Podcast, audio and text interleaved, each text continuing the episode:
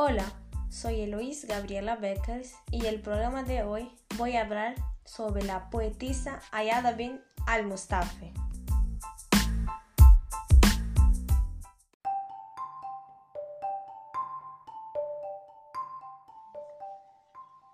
Ayada bin al-Mustafa fue una mujer segura y decidida.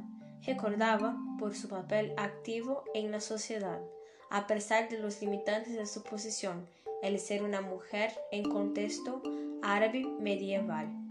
Sus versos dan muestra de su singularidad y los motivos presentes en esta se asocian a su historia de amor con el poeta Ibn Zaidun.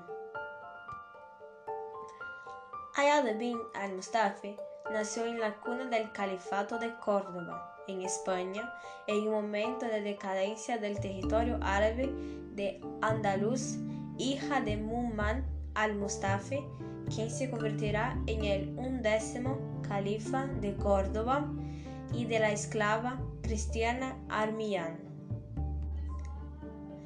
Tras el esplendor de la carrera política de Al-Mansur, un importante comandante del ejército andaluz y consejero de la madre del califa, lo cual conllevaba que tuviera una enorme influencia en las decisiones del califato.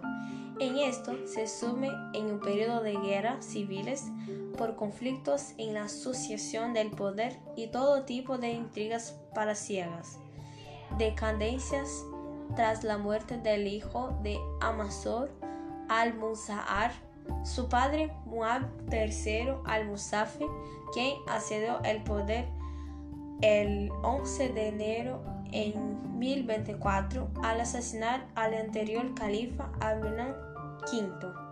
Debido a la turbulencia situación del califato, ostentó el título de princesa por poco tiempo, pues su padre murió menos de dos años después, también asesinado en Uncles. También existe, existen las hipótesis de envenenamiento. Ayala tuvo la suerte de que su padre no tuviera descendencia masculina, lo que le dio la oportunidad en el momento de morir en el califa en 1025 de cobrar la herencia y alejarse definitivamente de la realeza.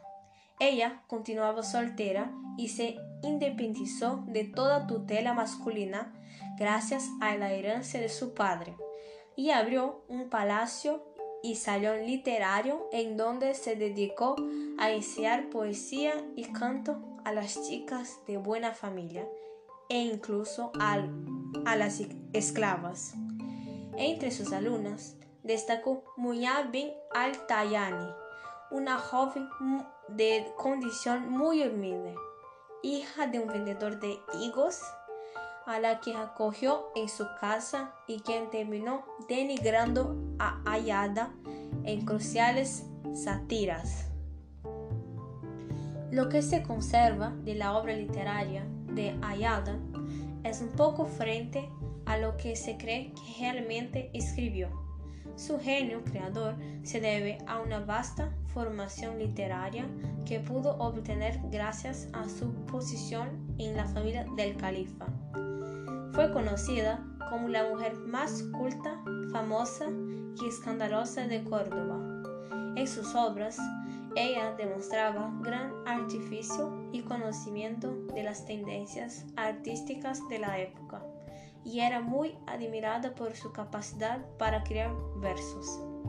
Los poemas que perduraron hasta la actualidad están directamente relacionados con su relación con Ibn Zaidun, la cual ha llamado la atención a lo largo del tiempo por la humanización que ella se conservaba.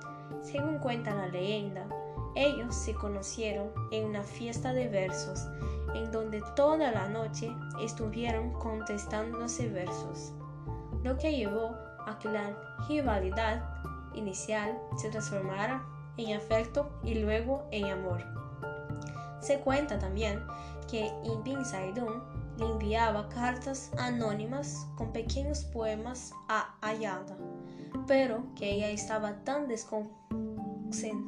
desconcertada por no conocer su autoría que los ignoró, hasta que por fin le llegó uno firmado. Su amor con Ibn Saidun fue secreto y efímero. De hecho, uno de los poemas de Ayada habla de la traición de Ibn Saidun. Cuando ocurrió la separación de Ibn Saidun, pagó en la cárcel la infamia y tan pronto salió, dedicó a buscar a Ayada arrepentido. Sin embargo, ella nunca más le volvió a contestar. Se cuenta que lo veían caminando errante y ojeroso, enfermo de amor. Por muchos eran conocidos sus poemas, dolorosos y sumisos, que suplicaban el perdón que nunca le fue concedido.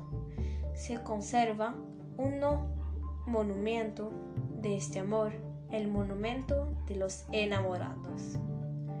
Escribió muchos muchos poemas Ayada, como Estoy hecha para la gloria, Cuando caiga la tarde, contra Ibn Saidun, Enamorado de Júpiter y La separación.